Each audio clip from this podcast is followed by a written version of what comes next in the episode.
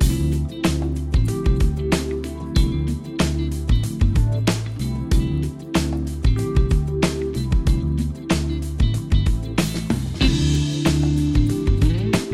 マシンのグッドナイトパパ。この番組では年齢さまざまな子供を持つパパとナビゲーターのコマシンが毎回テーマに沿って対談を繰り広げていきます。子育てを通じて学ぶこと。妻には言えない本音。社会との関わり方などここでしか聞けない話が盛りだくさんです。それでは今回の対談をお楽しみください。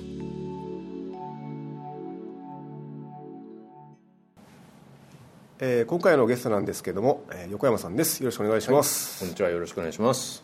はい。えーで横山さんはあの保険の、えーお仕事をされていらっしゃってですね、はいであのまあ、私のお友達の、えー上司であるとはい。いうところからですね、はい。えーキャンプとかですね。まあ、キャンプとかで、まあ、キャンプなんですけど、はい。はい。えーキャンプにはい。何回か、えー行ってましてですね、はい。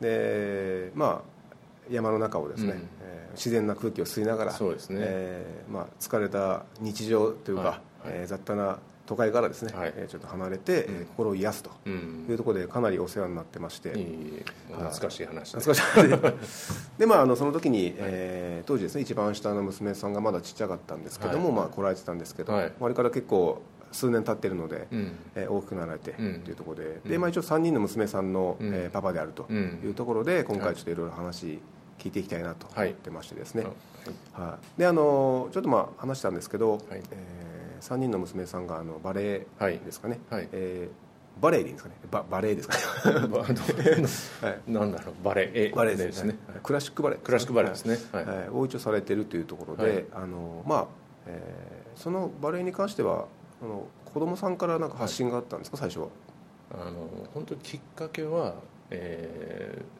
子供たちが一番長女が幼稚園の時に、はいえー同じ幼稚園の、えーお子さんと一緒にうちの家の近所で、まあ、公民館というところが、はい。まあ、田舎ですからありますので、そこの公民館の中で、まあ、あの出張バレエみたいなのがある、あってるっていう話を、えーうちの家内と、はい。そのお友達のお母さんが知って一回見に行ってみようと。はい。いうのがきっかけで見に行ってで見に行ってみたらなんか楽しそうだなうん。はいというなんかその娘たちが思ってこれ習いたいうん。はい。というのがきっかけでそこの要は公民館の出張バレエにはい。通い始めたのがきっかけなんです。あー、いや結構その、まあ、始まりはそうだと思うんですけど、うんうんああいうバレエとかっていうのは結構なんですかねあの費用がですね、うんあのかかるイメージがあるんですよね、はいはいはい。その辺ってやっぱり、うん。あのその後、まあ本格的にやるんだったらもっといろいろとあると思うんですけどね。やっぱり結構な大変な感じだったんですかね？その頑張るに頑張るほどに。まあはいそうですね、はい。だからまあ本当に幼稚園の時にやってた、まあ、本当に出張のバレエだったんで、はいああもう本当に金額もそんな高くなくてはい。だからまあこれぐらいならいいよと。うん言ったのがまあ後の祭りで。はい。まあこれが1年経つ2年経つ3年経っていくと、はい。やっぱり子どもたちもやっぱ楽しいもっとやりたいうん。回数増えるはい。本格的になってくるともっと月謝が違うなと。ああはいはい。うん、いうのに後で気づいて、えーでそれで、まあ、正直本当にこのまま続けさせられるかなと思った時期があったんですよね、はいはい。でもやっぱりその家内と話した時にもう時すでに遅しじゃないですけど、はい。子供たちがいろんなまあ正直習い事もやったんだけどはい。バレエだけはやめたくない。おー。3人がはい。もう懇願するんでえー。それはやっぱり親としては、はい。まあお金がないからダメだと。うんまあそんな現実的な話もできないし。じゃあかといってなんか理由つこつけてはい。じゃあこのバレエじゃなくて他の方にとうんはい。いうふうにも持っていくのも子供たちにかわいそうだなと思ったんで、まあやっぱり親としてまあ責任を持ってはい。やっていこうと。はい。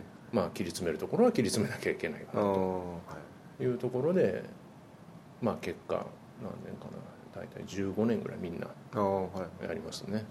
あのあれって、まあ、イメージですけど、うん。例えばなんとか教室とかいうところに、はい。はい。複数名の子たちがバーッと集まって、はいはなんかこのなんか、ね、こんなバーみたいなあありますね。持って足上げるとかっていうやつあれってやっぱその団体のうん。行動というかその、えうん。規律というか、うん。厳しいんですかあれ厳しいです。はああ、ものすごく先生まあわかんないですけどうちの娘が通ったバレエ教室の先生ははい。ものすごく厳しいです、ああそれはあの、えー要はそのバレエですけど、はい。そのベースの人間性に対して、うん。あのこれはこうだよっていうことをもう本当に厳しく言うようなもう本当に感じですか？だからやっぱりその姿勢も含めてやっぱりそのバレエの人やってる人は姿勢がいいとか言われるけど、はい。はい。やっぱりその立ち方とか、うん。もう入り口から入った時の挨拶の仕方とか、はいはいもうそういったところから徹底的に教え込まれるあで僕もその先生から怒られたこともありますんあでどういうあれですか？でいや怒られたっていうかそのはい姿勢が悪いとかではなくて、はい娘がやりたいっていう多分思いをむ先生に伝えてるわけですね、おー。でその先生が僕に、まあ、たまに会った時にはい「パパ」とはい「娘の夢叶えてあげてよちゃんと」って。えー、もう厳しい言葉で言われるから「はい」って。はいはいもう分かりました僕らもなんかピッてななるようなそんな先生でしたね。えあのああいうのってあれですか、うん。定期的に面談ってあるんですか？親御さんとその先生がそうんの話をして、うん。えー本人が今こういうその、えー習得具合で、うんうん。意欲もこんだけあるんで、うん。こう真剣にじゃないですけど、うん。考えていきましょうみたいな面談とかはあるんですか、面談はないですね。面談はないんですけどこれは多分どこのバレエ教室も近いところがあると思うんですけどはい。あの男親はそこまで絡まないんですけどはい。女親の方はあの必ずバレエ教室送り迎えもあるんですね当然、あーまあ時間が早いとか遅いとかもいろんなことがあって。はい。で基本はバレエ教室の隅っこでお母さんたちはずっとそれを見てます。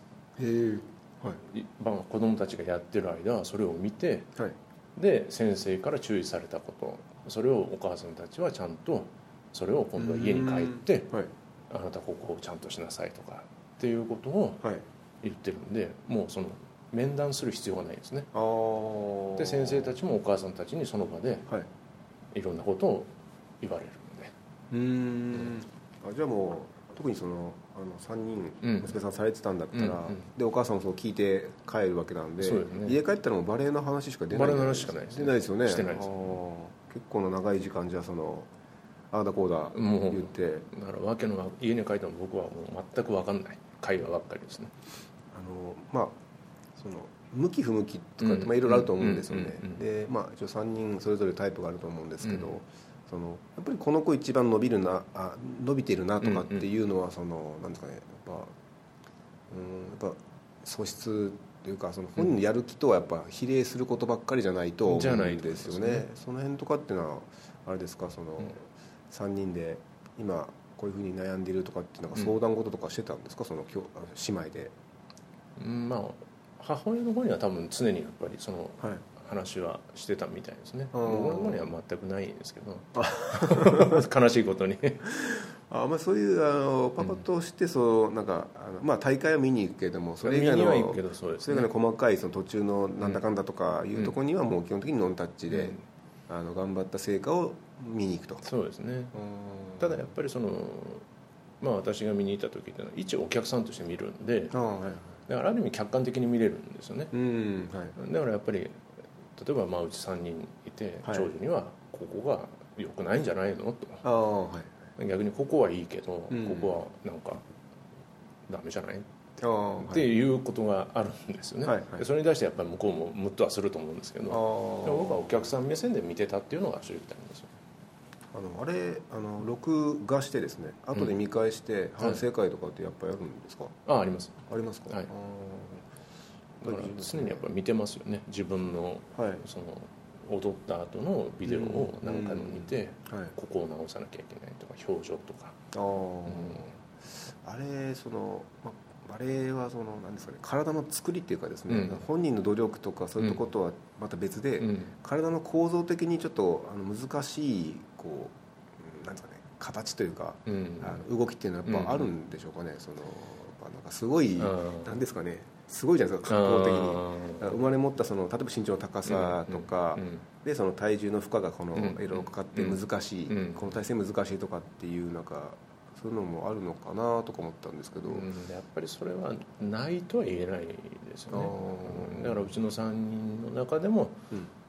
やっぱりああこの子はなんかもうバレエには向いてるなとか。はい。うん。やっぱりバレエするには一番いい素材をももともと持ってたんだなっていうのもやっぱありますよね。ああはい、うん。はいなんかそういうのもあるかなと思ってですね、うんでそれあの、まあ、習い事、まあ、結果として長く続いたってことですけど、やっぱその習い事が、えーもたらすその、うん。いい部分というか、うんうんやっぱその精神的な何かにつながってくるんですかね。一個のことを長く続けられたっていうことは。そうですね。やっぱりそこは多分人生の中で一番大切な部分というか、はいはいやっぱり子供の時ってどっちかって言ったら甘やかされてとかはい。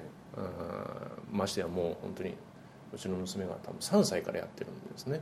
ああ3人ともですか？3人とも。大体3歳ぐらいになった時から始めてるんで、はいもういきなり3歳のまだかわいよちよちってねよしよしされるところのはい。時間にもうそういう厳しい世界に入ってるんで、やっぱりその規律上下関係うん。それからやっぱり先輩後輩の関係うん。っていうのはいろいろ学んだし、はい。まあ多分それが今に至ってすごくやっぱりあのまだまだ長女も大学生だし、まあ、次女もまだ大学生。はい。それから、えー三女もまだ高校生。ではい。もやっぱりそういう意味ではある意味大人的なうん。やっぱりいろんな振る舞いとかはい。っていうのはすごい僕は備わってるなっていうのをやっぱ感じますよね。ああ、いやあれやっぱあのその教室の子たちってうん。みんな、うん。まあ、仲間ですけどみんなライバル。ライバルですね。ですよね、うん。でその応援し合うっていう雰囲気ってやっうん。ぱあるんですか、そのなんか熱いなんかあのー本当にみんなで応援し合って一緒に伸びていこうとしているなって雰囲気がやっぱすごく伝わってくるんですよ、あのあの集,、団っていうか、はい。はい。はい。あそうなんですか。だからやっぱりその例えばあの教室で、はい。例えば発表会というのがあるんですね、はい。はい。要はそこで全員で一つの舞台を作り上げる。はい。はい。そこはやっぱりみんな一致団結してお客さんに喜んでもらう舞台を作る、はいはい。はいっていうところにすごいやっぱりみんな一生懸命協力し合うんですね。で反対に今度はコンテストっていうのがですね。はい。全国のバレエコンテストっていうのがあって、はい。これはもうあの一人で勝負ああ、はい。だからそこで勝ち上がっていくっていう。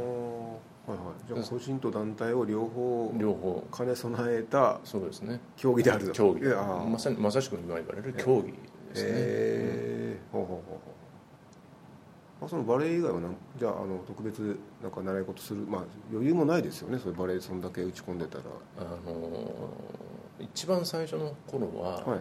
最初の頃っていうか、まあ、小学校の頃はまあやっぱり本人たちもいろいろやりたいっていうあのがあって、はいまあこれが親として良かったかどうかは別としてもやりたいって言ったことには一回は興味持ったんだったらやらせてみようっていう僕の気持ちがあったんではいはいまあ、例えば習字、うん、それからピアノ、うんえー英会話？はい。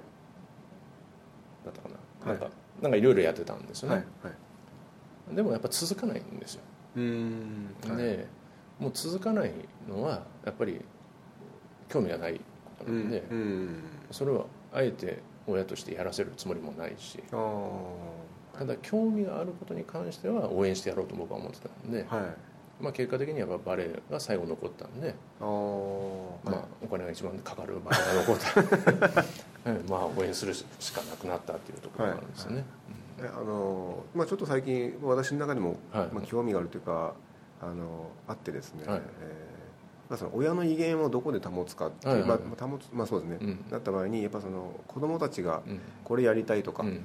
言ってきた時にその環境を整えてあげるというか、そのうんやってもいいんだよっていう状況を作れるかどうか、うん。そこってすごく大きいなと思ってですね、でそれが結果として後で「ありがとうございます」だったりとか、うん。あのなるのかなっていうのをですね、うん。なんかだんだんと感じ始めてて、うん逆にそのこれしたいって子供が言った時に環境をその提供できなかったら、うんまあ親失格じゃないんですけど、うんうん。やっぱでもそこ以外に注力するところってあるかっていうぐらいのうんうんうん。なんか大きなものじゃないかなって思ったので、うん。そこ大きいなあと感じて、うんうんで今のお話聞いてたら、うん。まあ、それを提供したわけなので、うん。うんはい。まあ、それはもう本当に、はい。もう子供からしたらもうね、うん。もだからそこは僕は、まあ、ちょっと失敗だったと思うんですよ。うん僕の中では、はい。はい。なんかいろいろやらせてあげたっていうことがちょっと甘かったかなと思ってるんですね、うあそうですか、うん。だから親に頼めば、うん。まずは一回やらせてもらえるっていう甘い考えが、そうですか。うんもしかしたら持ったんじゃないかなと。でもまあそれもまあいい勉強を僕もしたんで、はいはいはい。だからそう考えた時にまあ途中からですね、はい。あの例えば子どもたちがあのこれやりたいって言ってもはい。本気でやりたいかどうかっていうところを僕は確認をするようになったんですね途中から、はいはいはいでそれが多分本人たちにも伝わったと思う、うん。うん。まあ一つのエピソードがあってはい。あのまあ自分の将来考えた時にやっぱりもうそれが、えー高校生の時かな、ああえーあ高校生高校生か。はい。高校生の時に、まあ、あるその、まあ、芸能団体というか、うん。はい。まあ、そういったところの、えー受験をしたいうん。はい。という話はもう前々から聞いてたんですよ。はい。でも絶対通らないうん。と僕も思ってたし、はい。お前がそんなところ、ね、受験したって到底無理だと。はあはい生半可なところじゃないと思ってたんでまあ冗談半分で聞いてたんですけどはい。ある日僕は仕事から帰ってきてソファーであの、まあ、うたた寝してたんですね。はい。でパッとうたた寝から目が覚めた瞬間にあの娘一人が僕の目の前にはい。土下座してはい。僕を見てたんですね、はい。はい。はい、でもう一瞬びっくりしてはい。なんだとあ思っのもしかして結婚しますとか 何が起こったか分かんないですけどはいはいはいあの本当にそこに土下座をしてへえあの「お願いします」っていうから、はいはい。何をだな、はいはい。受験させてくれと。へえ一瞬考えたんですよね。はいうんでも今までそんなことは私の前でしたこともなかったし、うん。これだけ本気で自分に土下座をしてまでもはい。受けたいんだったらはい。分かったというもう答えしか出せなかったんで、うん。まあいいよと。はい。言ったのがすごく今今でも記憶には残ってますね。ああ、いやー土下座まあしたことまだないと思うんですけど私。そういう状況が人生で何回あるかなと思ったらなんか今のは本当にここだと思ったんでしょうね娘さんは。もう多分絶対やりたいっていう気持ちがあったからそういう気持ちがあったんでしょうねその絶対やりたいとかどんだけ本気なのかっていうその先ほどの話なんですけど、その確認する、えーなんでしょうね。仕方というか、うんなかなか難しいところであると思うんですけど、やっぱり本気度合いも多分個人によって違うと思うので。ですね。まあ、でもその見せられ方はやっぱりもうもうそうですね。もうもう僕ももう はい。何も言えなかったですね、分かったっていうもう言葉だけだったですね、あーまあじゃあそこからまあいろいろされて、うん。まあ、うまくなんかこう進んで、うん。まあ、活動もまあ続けてらっしゃるっていうそうですね。ところはい。うん。あの横山さん自身は子供の頃なんか打ち込んだ何かってあるんですか？いやーだからそれがですね、はい。意外とないんですよね。ああそうですか。多分子供の時って僕はあのなんていうのかな親からはい。どちらかというと次男坊なんでは甘やかされ育ってるんいですよ。私もそうなんですけどね。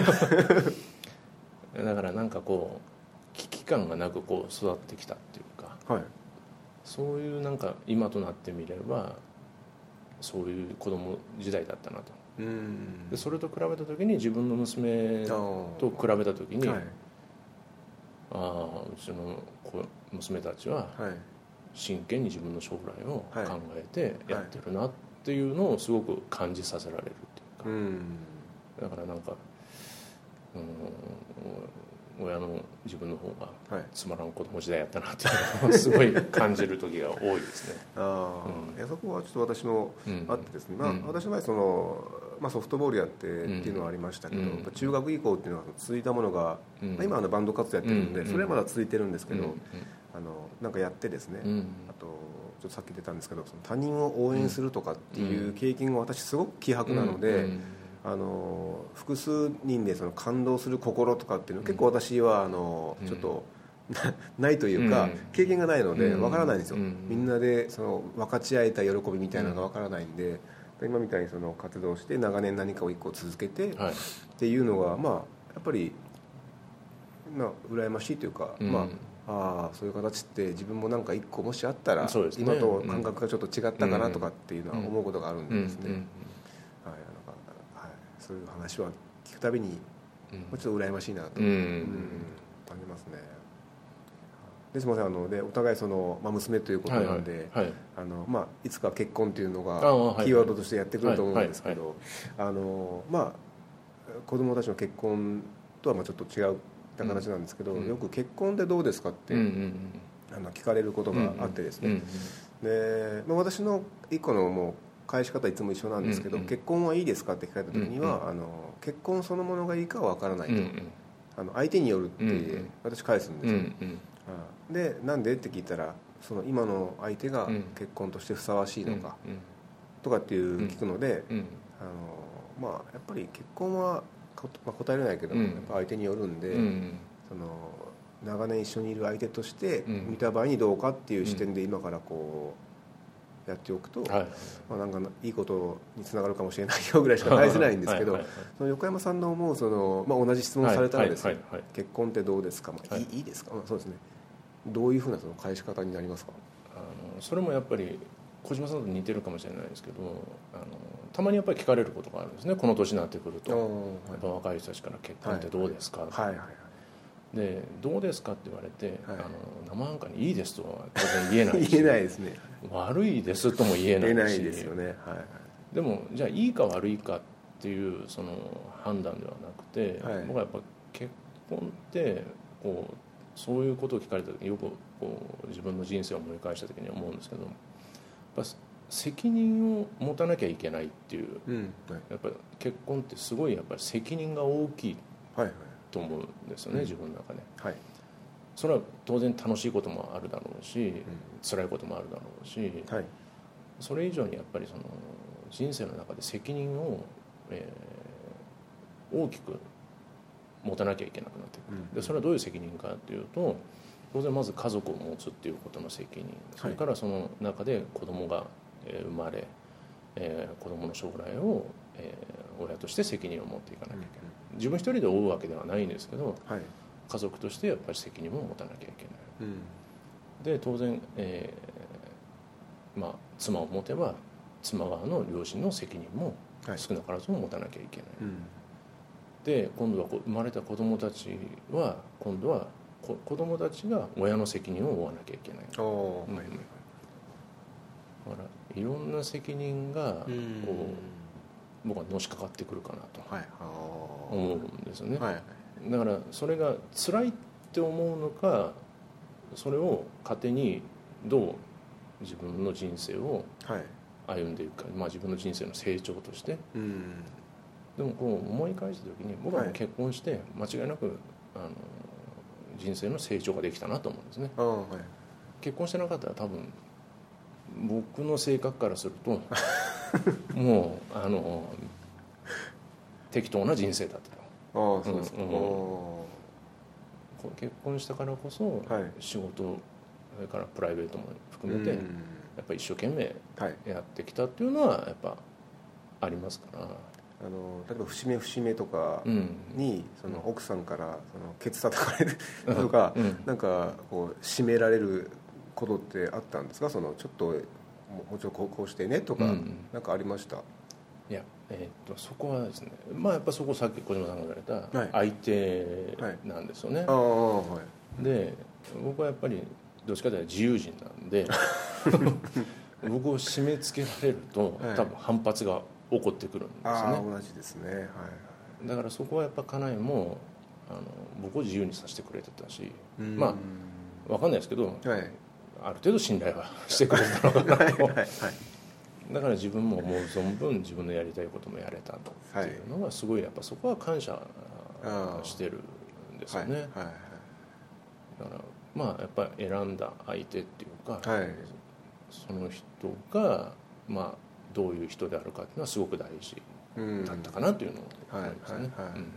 いやあのまあ、うちもそうなんですけど、うん、基本的に何も反対しないし、うんうん、あのまあ、あなたが言うことだったら、うん、あまあ、実際私その何も考えずに言うことってまずないので、うんうん、大体こうしたいとかこうするよって言った場合ってそのどんな質問が来ても返せるぐらいの状態に持っていってそれ言ってるので、基本的に何でも来いやと思ってるので、いいんですけど、まあ、そういうのも知ってかあのもう何も反対しないですし、まあ、私事後報告は基本的にしないんですよ、こうやりました、えへっていうのはあんまないんですけど、こうやるよって事前に言うんですけど、で多分これは向こう的にもえそれ大丈夫とかって思うだろうなっていうこともいっぱいあるので、先にまあ自分の中で、あのこうだよっていうのがあって言うんですけど、私もまあのろけじゃないんですけど本当に私は多分今の奥さんじゃないと難しいと思うんですよね、あの今まで難しかったんであの 過去の彼女の性格と一応私っていうところで。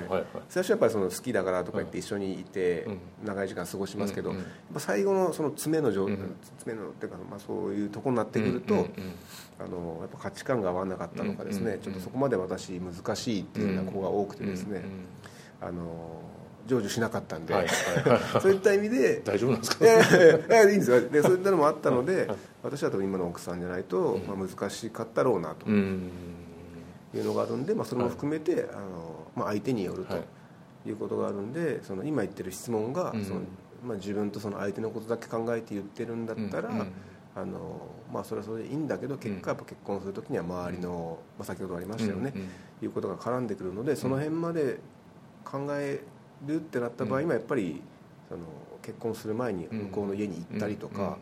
あのどういう人に囲まれて、この人は今ここに至っているのかなっていうその交友関係ですよね、っていうのを多分先に知っておかないと、あの相手だけと付き合ってるってなってくると、それも恋愛の延長でしかないから、違うんじゃないですかって話はしますけどね。はいはいはい。すごく大事なそこはとこだと思ってるので、はい、やっぱりその相手がどういう過程を経て今そこの、そういう状態そういう考えを持っているかは、一応そういったところが探っていかないときっかけがないので、うん、先にそういうところ先に合いますね。そうですね、うん、やっぱ結婚って難しいと思いますよね。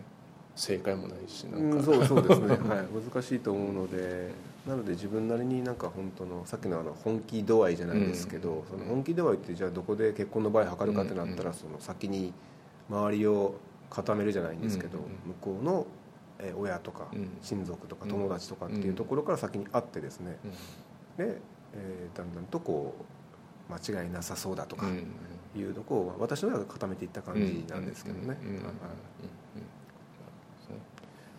やっぱりあの横山さんの場合はその結婚どうですかとか聞かれたらやっぱその責任の話をままず話をすると。じゃあなんかいろいろ話しておりましたらですね、ああ。えー、なんだかでも30分 あったんですけども、はいはい、でまあ、一応は私の聞きたいこととかも聞けた気がしますし、はいはい。聞いてる方の参考になる部分もなんかあったんじゃないかなと思いますので,、で今回はじゃあのこの辺りで終わりたいと思います、どうもありがとうございました。ありがとうございまし